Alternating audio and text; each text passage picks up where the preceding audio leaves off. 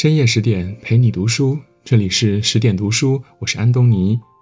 今天我们要分享的是三毛哭泣的骆驼，明白自己想要什么，才能下好人生这盘棋。如果你也喜欢今天的文章，欢迎拉到文末给我们点一个再看吧。每当提到三毛这个名字，人们便会想到奇女子这个称呼。在世人的眼中呢，他就像捉摸不透的风，始终向往着自由与浪漫，以至于人们在描述他的人生时，总习惯用“流浪”这个词。直到有一天，我看到另一种说法：三毛从未流浪，她一直都非常清楚自己想要什么，因为她的每一次决定都是自己主动的选择。他享受独立的快乐，所以他选择前往撒哈拉。他不畏世俗的眼光，所以会在明确心意后跟一个外国人结婚。在那个旧传统不断被新思潮冲刷的九十年代，他早已凭借超时代的自我意识，热烈绽放女性的光彩。翻开这本《哭泣的骆驼》，你会看到他亲自探索的一个个离奇故事。最底层的奴隶雅奴，却最懂得知恩图报。兄弟被撒哈拉威人杀害的军曹，最后呢却救了撒哈拉威小孩受过高等教育的沙伊达，最后却死于人们的报复和偏见当中。人生有时就像一场闹剧，你猜得到结尾，未必猜得到结局。可身为局中人，三毛用自己的经历和这些故事告诉我们：不管这个局怎么变，只要你清楚的知道自己想要什么，你便可以落子无悔。谈及婚姻，大多数人会用“我的另一半”来称呼伴侣，可三毛与荷西却恰恰相反。荷西初遇三毛时还只是一个十六岁的西班牙大男孩，可他却对三毛一见钟情。虽然年龄小，可他却对三毛深情告白：“你等我六年，六年后我一定娶你。”仿佛是宿命般的缘分，六年后他们再次相遇了。此时，荷西已成为一个成熟稳重的男人。得知三毛想去撒哈拉，他二话不说就去撒哈拉找了份工作，两人就此定居于这片沙漠。成婚后的两个人彼此相爱，却也有自己的小空间。有一次，三毛让荷西写一篇《我的另一半》，荷西头也不抬地问：“什么另一半？”三毛提醒他：“你的另一半就是我呀，我是一整片的。”他肯定的回答道：“听到荷西的回答，三毛并未感到生气，因为在他心里，他也是完整的，即使结了婚，他也依旧是自己。当别人告诉他一定要把丈夫牢牢握在手里时，他只觉得不可思议。于三毛而言，心灵的自由更为可贵，那是爱情无法相比的。”也正因为他们有足够的分寸，所以婚姻于他们来说不是成为束缚的理由。三毛想去散步时，只需要跟荷西说一声“走了”，便可以自顾自的去了，也无需说明要去哪里。早上荷西有时候不在屋子里，三毛也无需猜测，因为他知道吃饭时间他便会回来。两人在同一间屋子里，可以各自做自己的事情，甚至会分别抱着一本书啃到天亮，而对方也不会来打搅自己。西蒙波伏娃曾说：“婚姻是要联合两个完整的独立个体，不是一个负荷，不是一条退路，不是一种逃避或一项补充。”深以为然。现实当中，人们一旦结了婚，便觉得该老老实实的养家糊口、生儿育女。可三毛却并没有画地为牢，不会因为妻子的身份而停止自己的追求。敢爱敢恨的他，一直都是敢想敢做的存在。只因为在一本杂志上看到了这片漫天黄沙的撒哈拉沙漠，他便认定那里有他的诗和远方。他爱这片广袤沙漠的神奇与辽旷，也知道这片土地的贫瘠与荒凉，可他依旧愿意用脚步去丈量世界，毅然不顾亲友反对，背上行囊便踏上了沙漠之旅。正如三毛自己所说的：“人的生命不在长短，而在于是否快活。一个人最勇敢的事，莫过于敢于去追求自己的梦想。”纵使满路荆棘，纵使有千难万阻，也不会轻易为了他人放弃自己的原则。在沙漠里，三毛认识了一个黑人雅奴。雅奴是沙漠里最底层的小人物，因在沙漠里被人抓到，便沦为了奴隶，干着最苦最脏的活，住着最破烂的房子。三毛第一次见到一个黑人小孩，是在一个财阀家里。财阀邀请三毛他们来家里做客，那个黑人小孩便负责给客人端茶倒水、跑腿做饭。因为地位低微，所以任何人都可以对他指手画脚、趾高气扬。小孩子每次都是有求必应、小心翼翼，生怕惹怒了谁不快。三毛看不惯这些人的行为做派，默默在一旁陪着小孩干活。出来后还给了他一笔钱。第二天，一位中年黑人便敲开了三毛家的门，他便是雅奴。雅奴心善且待人谦卑，当看到儿子拿着一沓钱给他时，便专门过来把钱还回来。等他确认了三毛是把钱送给他们后，他连连感激。第二天便送了一颗生菜放在三毛家门口。雅奴的生活过得很苦。有一次，雅奴被卖来给三毛的邻居家干活。烈日炎炎，他吃的是平日磨碎了给山羊吃的干面包。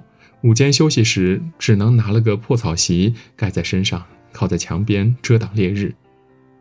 三毛见状，立马把他带进了家，给他吃食，将他安排在走廊上的阴凉处。第一次被人以礼相待，雅奴既高兴也拘谨的不知如何做好。雅奴过得虽苦。却有一个幸福的家庭，一家几口人拥挤在一个破烂的帐篷里，没有美味的吃食，也没有足够保暖的衣物，可这个家却是他支撑下来的理由。身体即使被束缚，但是灵魂始终自由，这是雅奴对三毛说的话。也许看到了雅奴，三毛也窥见了那个在坎坷中始终追求梦想的自己。初到沙漠时，贫瘠的土地、匮乏的资源、语言不通的环境，四处都是生存的挑战。可三毛并没有被困难击垮，他和荷西在这片沙漠里建起了属于他们自己的家。婚房租在垃圾堆旁，他会从垃圾堆里捡到一些废弃物，制作成艺术品，装饰自己的屋子。沙漠资源匮乏，他便用亲友寄来的食材，变着花样做美食。当地人对他们有防备，他便耐心去解释、交流，慢慢融入他们的圈子。凭借着努力和善意，他最终在这里寻找到自己的诗与远方。博尔说：“命运压不垮一个人，只会使人坚强起来。”生活中的芸芸众生，何尝不是如此呢？我们总会面临难题与考验，也许是紧逼着你的项目压力，也许是突然面临被裁员的打击，也许是那一个只差一分就可及格的分数。每一个低谷乃至人生至暗时刻，总会像浪潮一样不断涌来。但只要心里仍有希望，哪怕只是一束微光，也要坚强前行，因为每一次黎明的曙光，总得历经黑暗，才能向你而来。沙伊达是大漠里一朵鲜艳的玫瑰，也是三毛在沙漠里遇见的最美丽的女子。因为长得美，她也被不少人追求，可却几乎没人知道她的丈夫是赫赫有名的游击队领袖巴西里。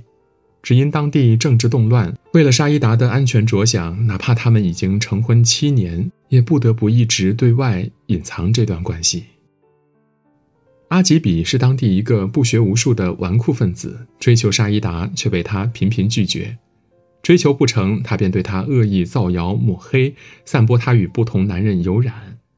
谣言传多了，连当地的妇女都不待见他，甚至小女孩提起他时都是一脸鄙夷和轻视。沙伊达受过高等教育，是撒哈拉威数一数二的助产士。可当有一个产妇难产时，她的家属也不愿让她接手。见她进来，便开口大骂。沙伊达气愤不已，却无可奈何。后来，当地局势紧张起来，他最爱的人巴西里回来了，却在小巷子里被敌人枪杀。阿吉比便借此将矛头指向沙伊达，栽赃是他泄的密，甚至在大群广众之下意图羞辱他。没人知道沙伊达和巴西里的关系，也没人愿意为他发声，甚至有些人都觉得他是罪有应得。最终，为了保护沙伊达的自尊，他倒在了小舅子鲁阿的枪下。尼采有句话说：“一束光照进了铁塔，铁塔中的肮脏龌龊被显现了出来，于是这道光便有了罪。”沙伊达就像这一道光，照进了撒哈拉这片充满着无知和贫困的土壤。